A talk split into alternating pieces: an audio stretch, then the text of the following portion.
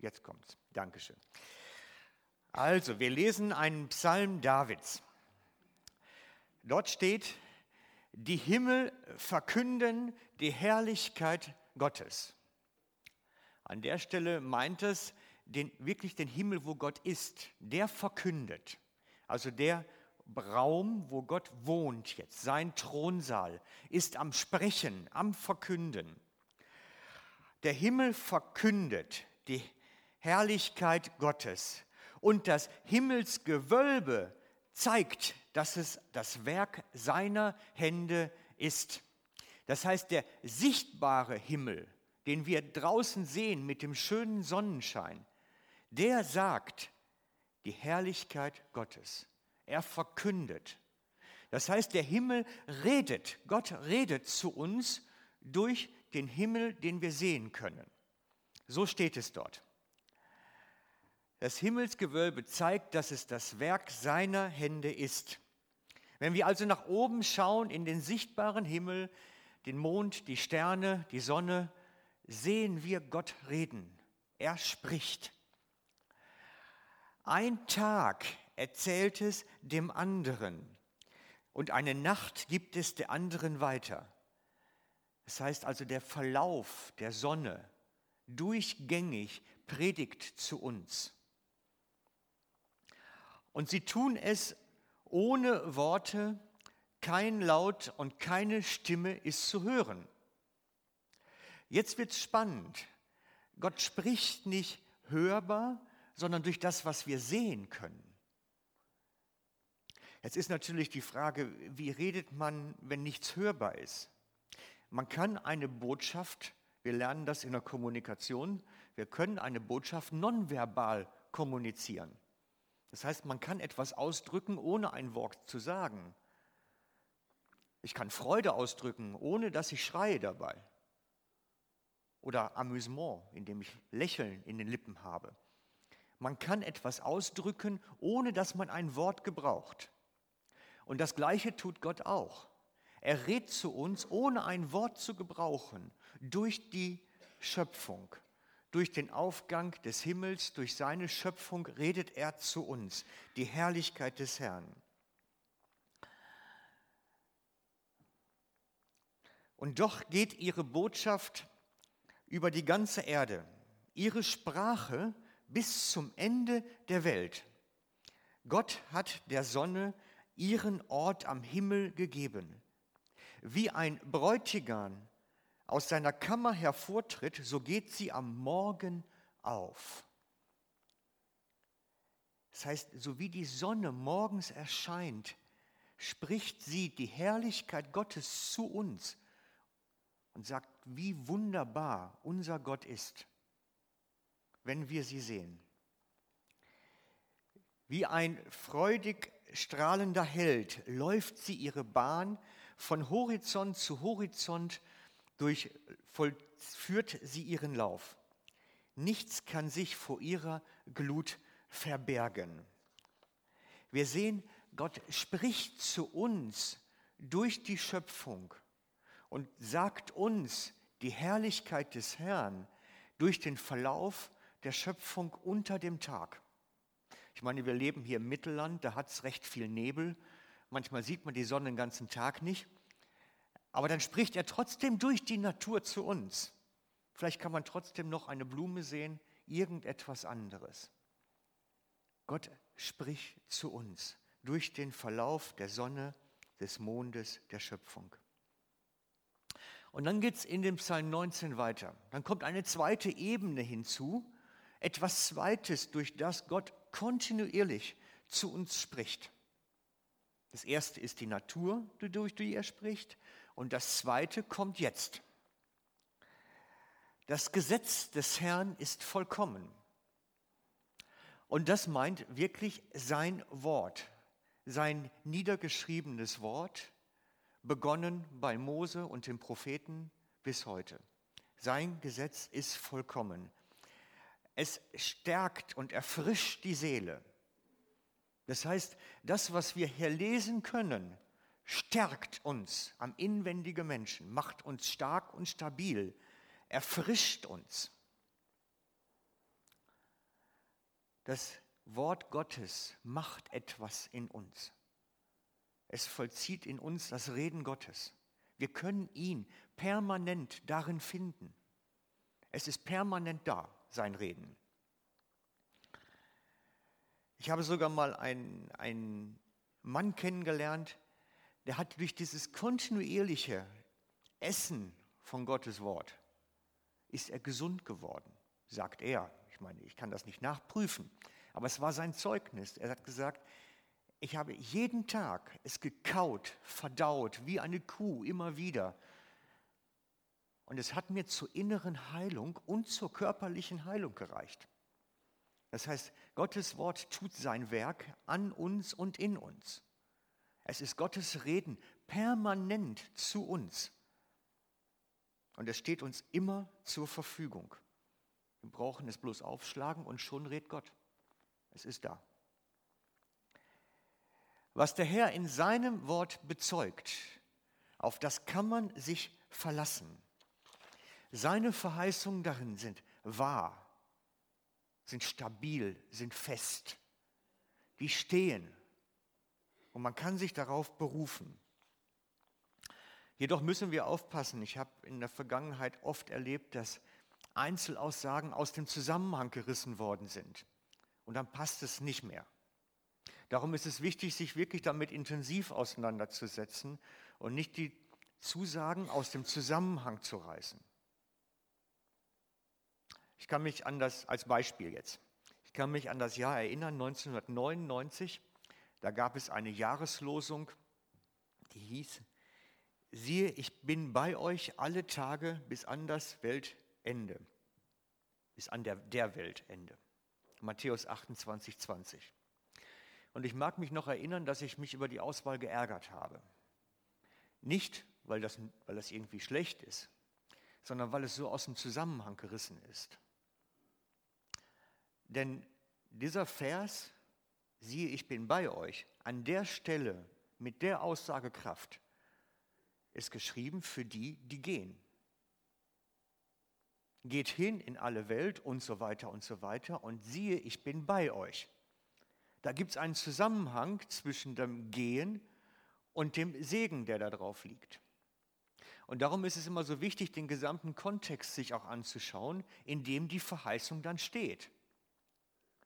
Das Wort des Herrn ist fest, man kann sich darauf verlassen und wir müssen es wirklich kauen, uns damit auseinandersetzen, damit wir verstehen, in welchem Zusammenhang welche Verheißungen für uns gültig sind. Das ist überhaupt ein ganz spannendes Kapitel. Wir werden bei der nächsten Werkstatt Leben uns da intensiver mit beschäftigen, wie wir mit den Verheißungen umgehen können und sie für uns anwendbar machen können. Und wie wir auch im Kontext bleiben der einzelnen Verheißung. Nur schon mal zur Vorankündigung. Weiter in unserem Psalm. Auch einem Unerfahrenen wird dadurch Weisheit geschenkt. Also durch das Studium der Schrift bekommt jemand, der, müsste man jetzt unerfahren, ungelehrt ist, Weisheit vermittelt. Wirklich etwas mitbeteilt. Er kann daran reifen. Und wir lernen dadurch, die Weisheit Gottes zu verstehen. Die Anordnungen des Herrn sind wegweisend und erfreuen das Herz. Also erst einmal wegweisend meint, dass wir wirklich dadurch Orientierung bekommen für konkrete Fragen.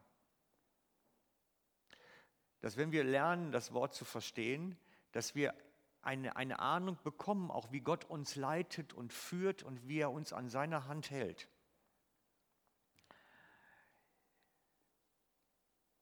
Und sie erfreuen das Herz. Das hängt zusammen. Dieses Leitung verstehen und das Herz erfreuen. Ich weiß, wie sehr Menschen bekümmert sein können, weil sie keine Orientierung haben. Wenn man am Suchen ist, wie im Nebel, wo ist mein Lebenspartner, wie ist dies, wie ist das mit dem Job, tausend Fragen und keine Orientierung, das drückt das Herz. Und wenn ich Orientierung finde, tut es das Herz auf und schenkt eine innere Freude und Gewissheit.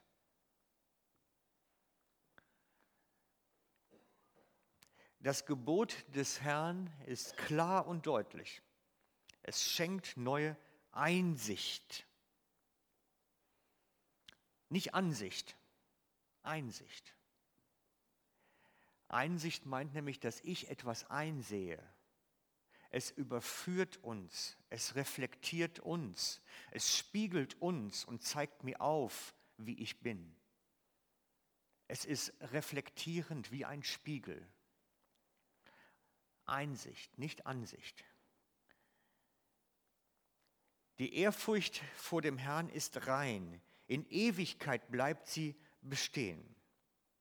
Das heißt, das Studium von Gottes Wort fördert Gottesfurcht. Es fördert eine ehrfürchtige Haltung, weil wir die Größe Gottes wie erahnen können, wie eine neue Dimension aufgeschlossen bekommen. Und das schenkt uns eine Ehrfurcht vor diesem großen Schöpfer. Und so kommen wir in eine rechte Haltung auch vor Gott, bekommen eine rechte ja, Haltung. Das beste Wort dafür.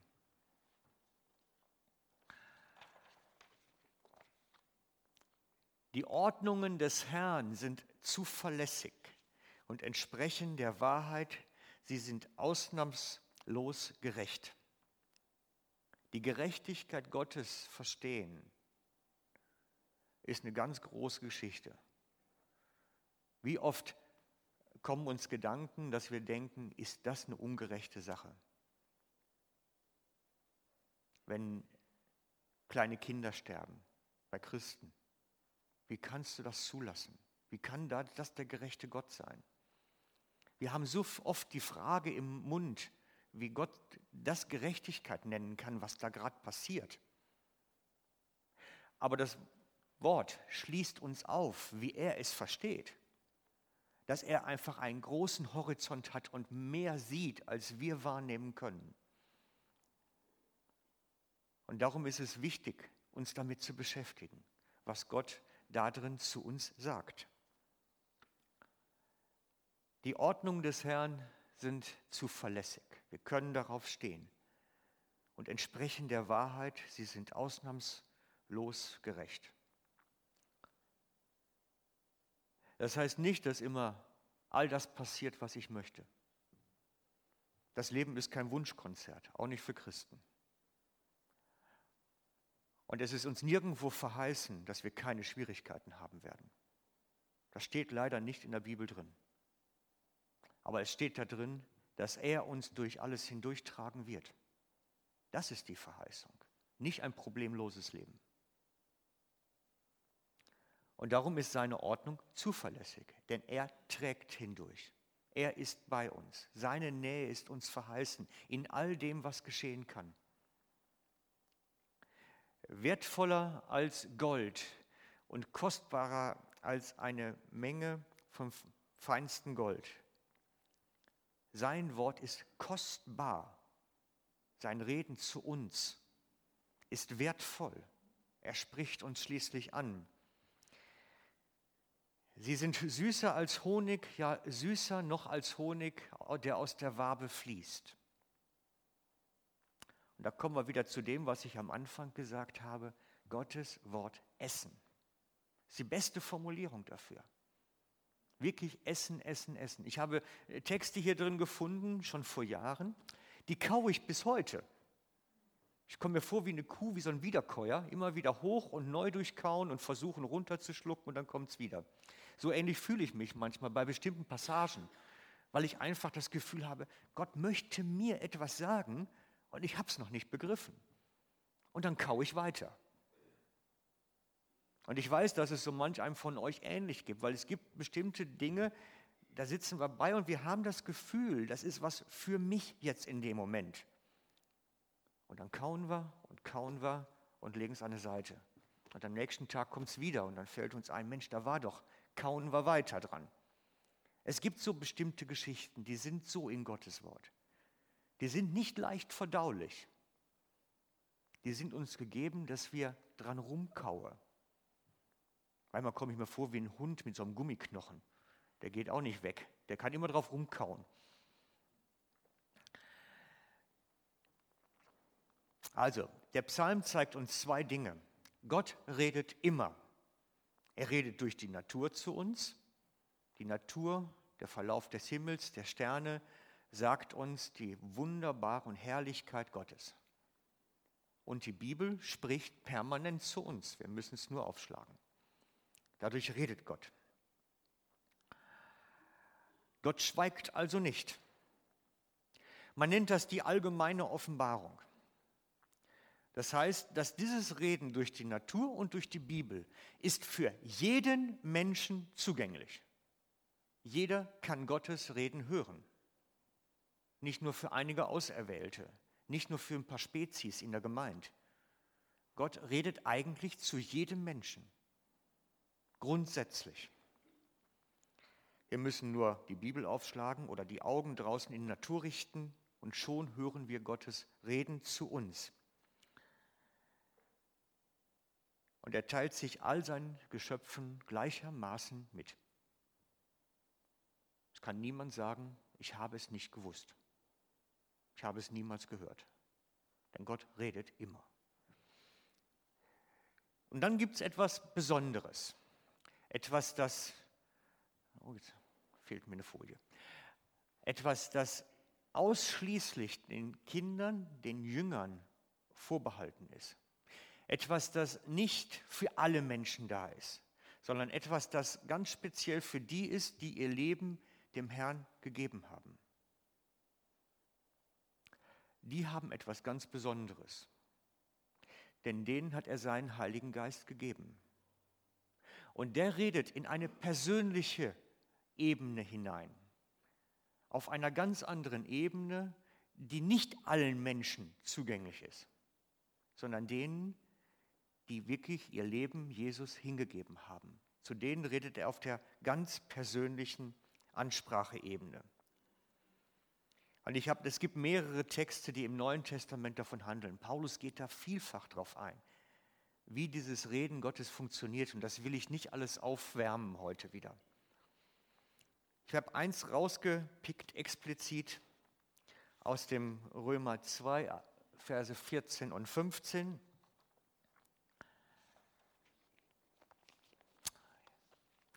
Nein, ich bin jetzt falsch, jetzt muss ich aufpassen. Ich habe einen Sprung gemacht.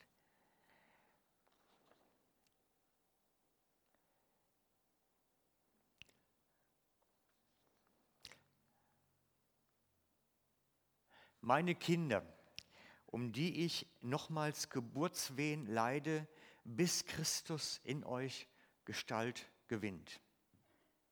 Das heißt, Christus in uns selber wird sichtbar. Christus in uns macht etwas mit uns, wird sichtbar, redet mit uns, spricht mit uns. Und da kommt die persönliche Leitungsebene hinein, die für die Kinder Gottes, für seine Jünger vorbehalten ist, durch die er seine Jünger auch durch die Welt leitet und führt und direkt steuert zum Teil sogar. Eine ganz persönliche, direkte Ebene. Christus lebt durch seinen Heiligen Geist in jedem seiner Nachfolger. Nicht in jedem Menschen, in jedem seiner Nachfolger. Der Heilige Geist in uns belehrt uns. Johannes 14, er belehrt uns. Und Johannes 16, er leitet uns. Der Heilige Geist in uns tut dies. Ganz persönlich und direkt. Und trotzdem kann es sein, dass da Funkstille ist. Und das verunsichert uns dann immer, wenn wir auf der Ebene plötzlich nichts mehr hören. Wenn diese persönliche Ebene irgendwie gestört ist.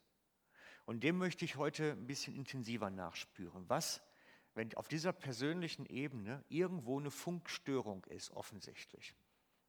Beim Auto schauen wir sofort nach, wenn es kein Radio mehr hat, ob es vielleicht die Antenne oben kaputt ist dann haben wir auch nur Störungen. Oder beim Fernsehen, wenn wir Satellitenschüssel haben, dass die verstellt ist, plötzlich kein Signal mehr. Es ist ein ganz grundlegender Gedanke, dass das passieren kann. Ich möchte einen grundlegenden Gedanken voranstellen, bevor wir das vertiefend anschauen. Nämlich der Gedanke, dass Gott uns nahe sein möchte. Ich habe das letzten Sonntag schon sehr intensiv ausgeführt. Gott möchte uns nahe sein. Grundlegend. Seine Nähe sollen wir erfahren dürfen.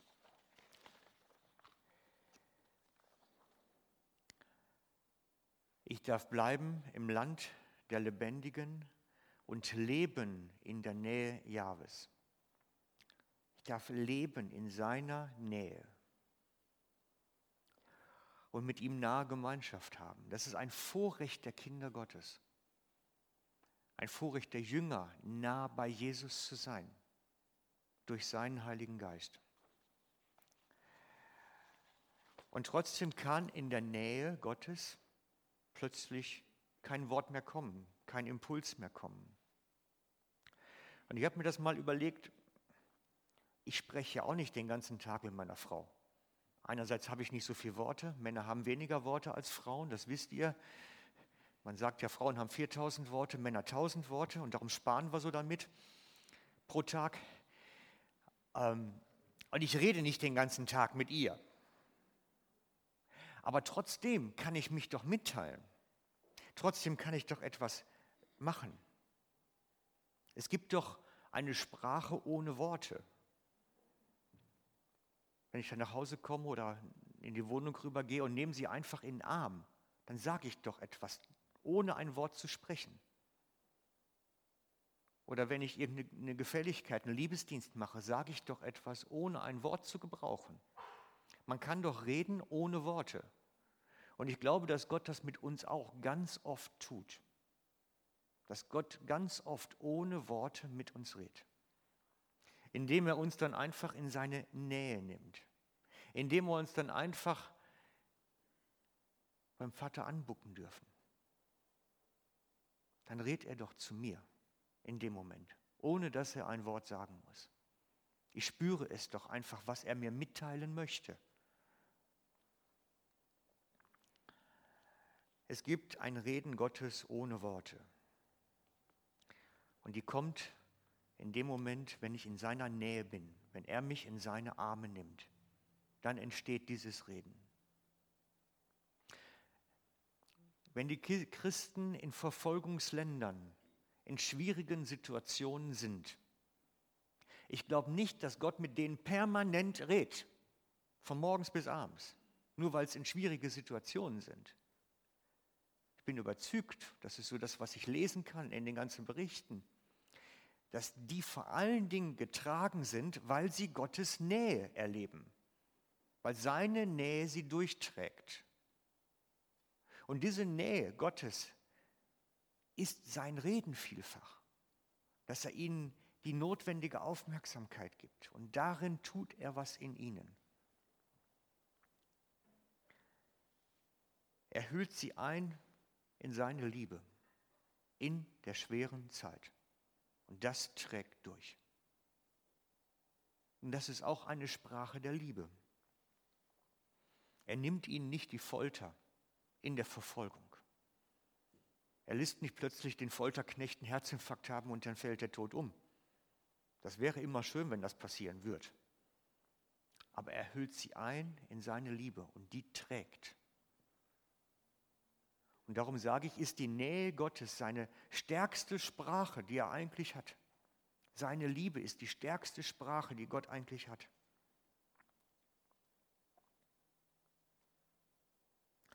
Und so redet der himmlische Vater nicht immer mit uns, aber er möchte uns immer nah bei sich haben.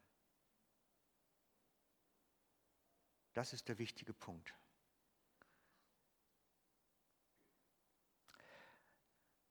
Manchmal schweigt Gott aber auch, um uns ganz bewusst in seine Nähe zu ziehen. Dass wenn wir uns nämlich von ihm entfernt haben, dass wir wie spüren, er ist nicht mehr da, uns dann wieder aufmachen zurück. Dass wir ihn suchen um seines Redens willen. Manchmal schweigt er einfach auch, um uns wieder an sich zu ziehen. Und ich denke, manchmal sieht Gott die Schwierigkeiten in unserem Leben schon vorgängig kommen. Er sieht es ja voraus. Und er lässt es mankisch zu, damit wir uns wieder aufmachen zu ihm und zurückfinden. Er bewahrt uns nicht vor den Krisen. Er zieht uns in seine Nähe. Das ist der Punkt.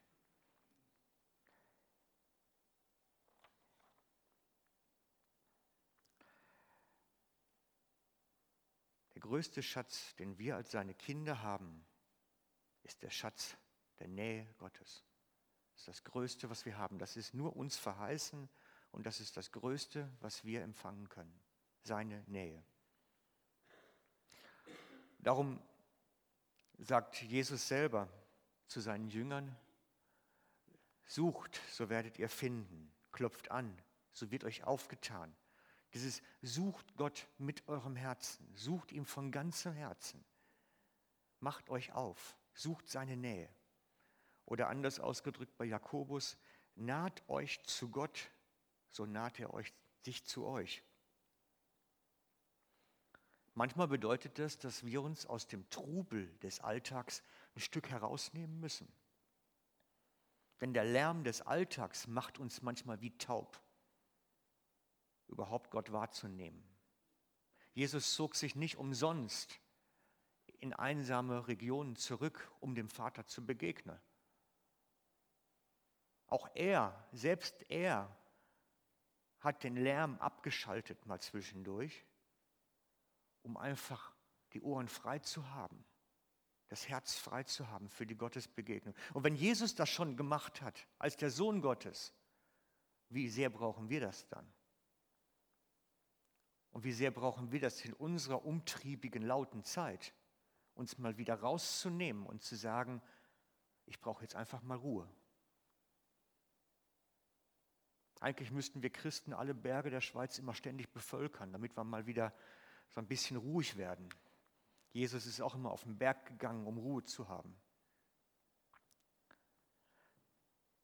Wir brauchen das, Freunde. Wir brauchen das dieses sich mal rausnehmen aus dem Alltagstrubel, die Ohren freikriegen und sich aufmachen, dass Gott reden kann.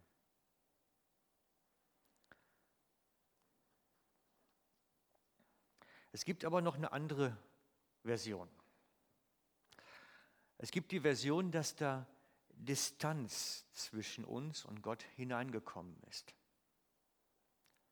Das kann passieren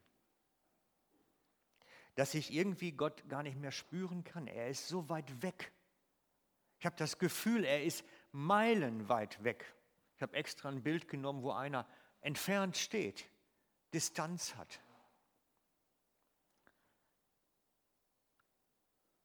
Was, wenn ich Gottes Angesicht suche, in die Einsamkeit gehe und er ist nicht da?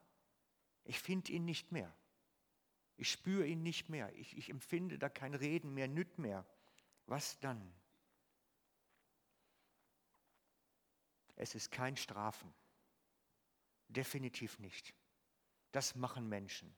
Menschen strafen sich gegenseitig mit Schweigen. Das ist so eine der grausamsten Strafen, die man sich gegenseitig antun kann. Schweigen. Da sind Ehen schon reihenweise dran kaputt gegangen, am Schweigen. Man kann Leben damit ruinieren.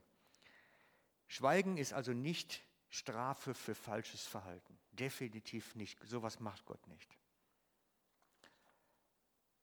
Wenn Gott schweigt, heißt das, da ist Distanz reingekommen. Wir sind von ihm zu weit entfernt, dass wir ihn gar nicht mehr hören können, nicht mehr wahrnehmen können. Es ist Distanz drin. Und wie kommt so eine Distanz? Durch Sünde. Durch Sachen, die nicht sein sollten in unserem Leben. Indem ich Dinge mache, die Gott nicht möchte. Indem wir sündigen. Die Sünde trennt uns dann von Gott ab. Und dann kommt das Schweigen, dann kommt die Distanz. Und dann ist Gott plötzlich gar nicht mehr nah. Jesaja sagt dies. Oh, das ist schlecht zu lesen. Ich lese es mal vor.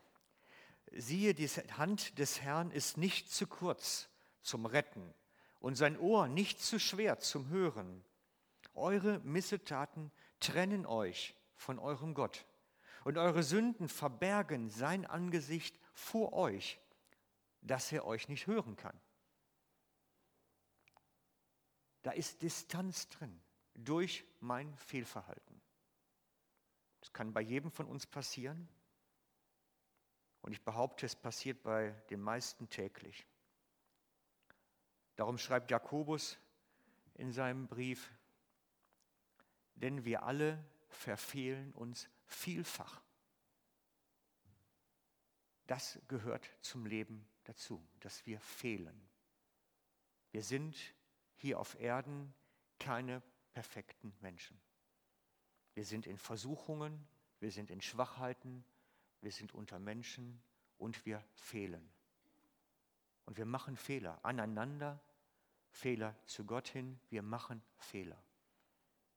Und das wird bis zum Ende unserer Tage bleiben. Es ist nicht so, dass wenn ich alt werde, dass dann plötzlich die Fehlerhaftigkeit aufhört. Vielleicht nimmt es ja sogar zu, ich weiß es nicht. Wir fehlen vielfach und wir benötigen deshalb vielfach Vergebung voneinander, aber auch Vergebung von Gott. Wir brauchen vielfach Vergebung. Und so wie wir miteinander einander vergeben, kann Gott uns auch vergeben. Wir werden aneinander schuldig, brauchen die gegenseitige Vergebung und wir brauchen Vergebung Gottes immer wieder neu vielleicht sogar täglich. Denn Sünde ist ja nicht nur das, was wir tun, dann wäre es ja vielleicht noch einfach, sich in den Griff zu kriegen. Sünde beginnt ja beim Denken. Wer schon die Frau ansieht, hat die Ehe gebrochen. So heißt es in der Bibel. Es geht in uns bereits schon los, dass Jesus das als Sünde definiert. Die Sünde beginnt in unserem Denken, in unserem Herzen und dann erst kommt das Handeln. Und darum brauchen wir täglich Vergebung, immer wieder neu, weil wir vielfach fehlen, aneinander und gegenüber Gott selber. Und wenn die Distanz spürbar wird, zu groß geworden ist, wenn wir merken, da ist jetzt eine Trennung zwischen mir und Gott. Man kann das mankisch richtig spüren. Dann gibt es nur eins. Runter auf die Knie, sagen, Herr, ich brauche Vergebung. Bitte, vergib mir. Ich habe wieder Fehler gemacht. Und das betrifft jeden von uns, ohne Ausnahmen. Jeden. Wie gesagt, wir fehlen vielfach. Und der Herr möchte, dass wir schnell kommen, dass wir schnell bereit sind zur Vergebung, einander Vergebung zu suchen oder bei ihm Vergebung zu suchen. Dass das nicht eine lange Geschichte wird, die sich rausstreckt, sondern dass es schnell geht, weil er möchte uns in seiner Nähe haben. Gott, der Vater, möchte Gemeinschaft mit uns haben. Und er leidet darunter, dass wir weg sind von ihm, genauso wie es uns schwer macht im Herzen. Der Herr sehnt sich nach der Nähe zu uns.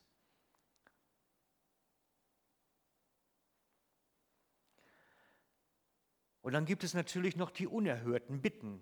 Das heißt, wir haben Bitten, wir belagern Gott wie die Witwe den Richter täglich, mach doch endlich. Und es macht nicht. Es passiert nichts. Wir haben das Gefühl, Gott sitzt auf seinen Ohren. Er ist, hört nicht mehr. Und ich muss sagen, nein, Gott hört uns schon. Er hört unsere Wünsche, unsere Bitten und er liest es in unserem Herzen. Er liest es im Herzen.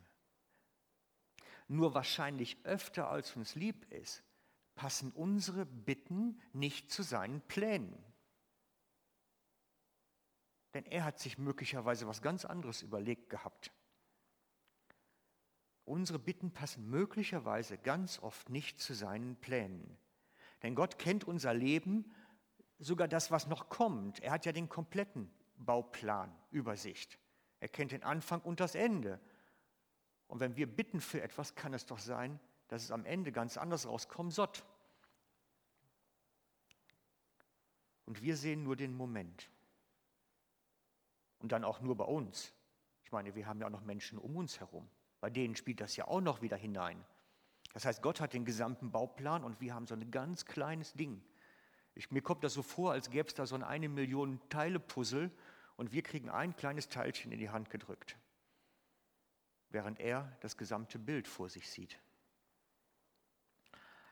Und um das zu verdeutlichen, wie das so ist mit diesen Plänen, habe ich eine nette Geschichte gefunden von einem Einsiedler mit dem Namen Hakon. Das ist eine Überlieferung, denke ich, aus Norwegen. Darf ich dich bitten, du liest uns die einmal vor. Wir brauchen einmal das Funkmikrofon. Haben wir das noch hier?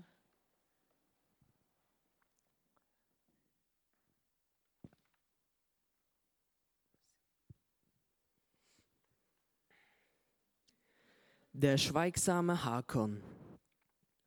Eine alte norwegische Legende erzählt von einem Mann namens Hakon, der alle Tage in einer einsamen Hütte lebte, um dem Herrn Jesus im Gebet zu dienen.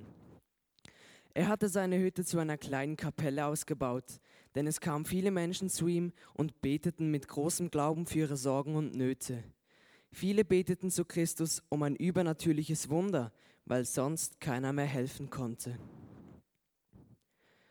Eines Tages wünschte sich Hakon, der Eremit, im Gebet von dem Herrn Jesus, dass er ihm hilft, noch mehr zu werden wie Christus. Von einem Gefühl der Liebe zu seinem Herrn getrieben, kniete er vor dem Kreuz nieder und sagte, Herr, ich möchte dir ähnlicher werden, mehr noch sein wie du. Und in dem Moment spürte er den Herrn Jesus antworten, ganz leise, ein Flüstern. Mein treuer Diener, ich werde dir deinen Wunsch erfüllen. Sei wie ich am Kreuz, stumm, wie ein Schaf, das zur Schlachtbank geführt wird. Was auch geschehen mag und egal, was du sehen magst, du musst immer im Schweigen verharren. Hakon war ganz ergriffen von dieser Situation und versprach, das werde ich bestimmt machen, Herr. Lange Zeit hielt er sein Versprechen und sprach nie mit jemandem. Aber eines Tages kam ein reicher Mann in seine Hütte. Nachdem er gebetet hatte und er wieder aufstand, rutschte seine Geldbörse aus der Tasche und blieb unter der Bank liegen. Der schweigsame Eremit Hakon hatte es gesehen und schwieg. Er hatte auch nicht gesprochen, als der Arme, der zwei Stunden später vorbeikam, den Geldbeutel des Reichen an sich nahm und ihn behielt. Und er blieb auch still, als kurze Zeit später ein junger Mann kam, sich vor dem Kreuz hinkniete und um Segen für eine lange Reise bat. Wie der junge Mann dort kniete, kam der Reiche zurück und suchte nach seinem Geldbeutel. Weil er ihn nicht fand, dachte er, der junge Mann hätte ihn genommen. Wütend schrie der Reiche den jungen Mann an. Gib mir den Geldbeutel, den du mir gestohlen hast. Der junge Mann antwortete, ich habe keinen Geldbeutel gestohlen. Der Reiche sagte, Lüge nicht, gib ihn mir sofort zurück. Der junge Mann bekräftigte, ich sage Ihnen, ich habe niemanden einen, einen Geldbeutel genommen. Der Reiche fing an, wütend auf ihn einzuschlagen. Da wurde der Raum von einer kraftvollen Stimme erfüllt. Halt! Der Reiche schaute sich um und sah Hakon im hinteren Raum stehen. Dieser konnte einfach nicht mehr schweigen. Mit lauter Stimme und Wut erregt verteidigte er den jungen Mann und schimpfte den Reichen wegen der falschen Beschuldigung. Der Reiche war entsetzt über diese deutlichen Worte und verließ die Hütte des Eremiten. Der junge Mann ging auch weg, weil er wegen seiner Reise in Eile war. Als Hakon wieder allein war, war er immer noch innerlich ganz aufgewühlt. Da hörte er wieder die Stimme seines Herrn, ganz leise. Siehst du, wie schwer es ist zu schweigen? Aber Hakon sagte, Herr, wie konnte ich eine solche Ungerechtigkeit zulassen? Da sagte Jesus zu ihm, Du wusstest nicht, dass es für den Reichen gut war, seinen Geldbeutel zu verlieren, denn in ihm trug er Geld mit der Absicht, zu einer Dirne zu gehen. Wohingegen es dem Armen geholfen hat, weil in seiner bitteren Armut das Geld dringend nötig hatte.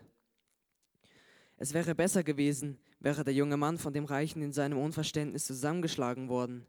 In dem Fall wäre er nicht auf die Reise gegangen. Siehst du, jetzt ist er vor ein paar Minuten bei einem Unfall gestorben Du hast all diese Dinge nicht gewusst, ich schon. Deshalb schweige ich.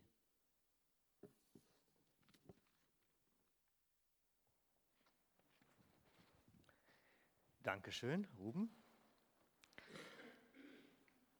Ich habe die Geschichte klasse gefunden, weil sie verdeutlicht, dass Gott einfach einen viel größeren Horizont hat und Dinge durchblicken kann, die wir gar nicht durchblicken können. Und manchmal kriegen wir eine kleine Ahnung, wenn wir rückwärts gerichtet dann mal Sachen erfahren, wie es denn eigentlich gelaufen ist. Aber das gesamte Puzzle, das gesamte Bauplan, den kennen wir nicht und den werden wir auch nicht kennenlernen. Der Herr hat den Überblick. Er hat den gesamten Überblick und er sieht mehr als unser gegenwärtiges Jetzt und Hier. Deshalb schreibt Jesaja, meine, denn meine Gedanken sind nicht eure Gedanken und eure Wege sind nicht meine Wege, spricht der Herr, sondern so hoch der Himmel über der Erde ist, so viel höher sind meine Wege als eure Wege und meine Gedanken als eure Gedanken. Gott sieht mehr, größer.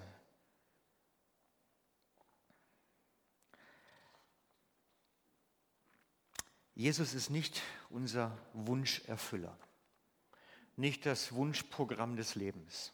Das hat er uns nie verheißen. Und wenn er auch persönlich, wenn er kein persönliches Wort an mich richtet, so ist mir als sein Jünger seine Nähe verheißen. Und damit redet er sehr viel.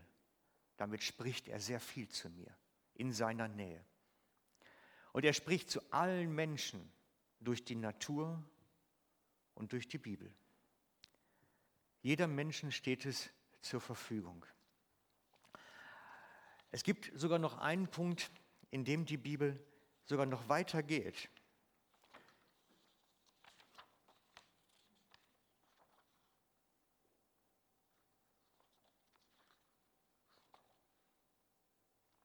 Okay, jetzt muss ich einmal gerade zurückblättern.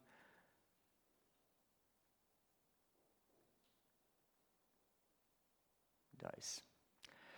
Und zwar sagt die Bibel im Römerbrief, der Paulus schreibt das an die Römer, dass dieses Gesetz, das Grundgesetz der Bibel, das Grundgesetz Gottes, jedem Menschen ins Herz geschrieben ist.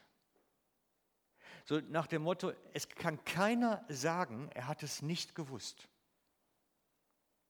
Er schreibt dazu, wenn nun Menschen, die nicht zum jüdischen Volk gehören und die mit dem Gesetz Gottes daher nicht in Berührung gekommen sind, von sich aus so handeln, wie es das Gesetz fordert, dann ist dieses Gesetz, auch wenn sie es nicht kennen, offensichtlich ein Teil von ihnen selbst. Ihr Verhalten beweist, dass das, was das Gesetz fordert, ihnen ins Herz geschrieben ist. Das heißt, Gott hat sein Gesetz, sein Grundgesetz jedem Menschen ins Herz gelegt, genetisch veranlagt, müsste man dazu sagen. Ich weiß, bei manchen ist es ein bisschen schlechter ausgeprägt, bei manchen ist es ein bisschen verkümmert und bei manchen dafür ein bisschen sehr sensibel. Aber es ist grundsätzlich bei jedem vorhanden, grundsätzlich bei jedem. Und die kürzeste Zusammenfassung dieses Gesetzes, denn darum geht es, die kürzeste Zusammenfassung erklärt Jesus. Das ist noch der Römertext. Oh, das ist auch nicht ganz gut zu lesen. Ich lese es euch vor. Und einer von ihnen, ein Gesetzeslehrer, stellte ihm eine Frage, um Jesus zu versuchen, und sprach, Meister, welches ist das größte Gebot im Gesetz? Und Jesus sprach zu ihm, du sollst dem Herrn, deinen Gott, lieben und ihm mit ganzem Herzen und mit der ganzen Seele und mit dem ganzen Denken. Das ist das erste und das größte Gebot. Und das zweite ist ihm vergleichbar. Du sollst deinen Nächsten lieben wie dich selbst. An diesen zwei Geboten hängen das ganze Gesetz und die Propheten. Die Liebe zu Gott und die Liebe zu den Nächsten ist die komprimierteste Zusammenfassung des Gesetzes. Und das ist jeden eigentlich ins Herz geschrieben. Das sollte bei jedem vorhanden sein. Und das sagt Paulus. Er sagt es, bei jedem Menschen ist das vorhanden. Und daran kann jeder nachher am Ende seiner Tage gemessen werden auch. Gott kann jedem sagen, du hast es gewusst. Es war in dir, es war in der Natur und es war in der Bibel. In den drei Ebenen kann es jeder Mensch jederzeit mitbekommen, dass Gott existiert und zu ihm redet durch das Gewissen in ihm. Und von daher kann ich am Ende zusammenfassen, Gott redet immer. Es gibt kein Schweigen Gottes. Es gibt vielleicht eine Situation, wo ich in eine Distanz zu ihm komme. Das kann passieren. Aber dann wünscht sich Gott nichts sehnlicher, als diese Distanz wieder aufzuheben, dass ich wieder nah zu ihm komme. Er wünscht es sich, dass wir nah bei ihm sind, weil er uns mit seiner Liebe umgeben möchte. Er möchte uns seine Liebe spüren lassen. Ich möchte jetzt zum Abschluss mit uns beten.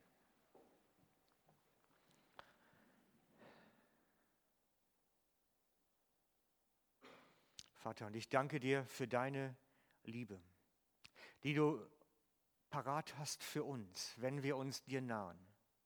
Ich danke dir dafür, dass du mit den offenen Armen auf uns wartest und dass wir uns bei dir ankuscheln dürfen, egal wo wir stehen, wie es uns geht und wie es in unserem Leben aussieht.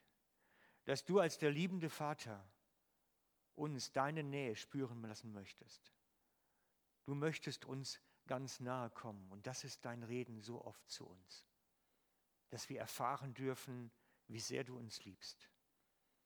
Und wir möchten dich bitten, dass du uns in diese Erfahrung mehr und mehr hineinnimmst, dass wir entdecken dürfen, was du für uns noch parat hast, wie deine Nähe und deine Liebe zu uns ganz persönlich aussieht. Ich möchte dich bitten, nimm du uns an deine Hand und hilf, dass wir dich näher und mehr kennenlernen dürfen. Komm du uns entgegen. Wir wollen uns dir nahen, Herr. Amen.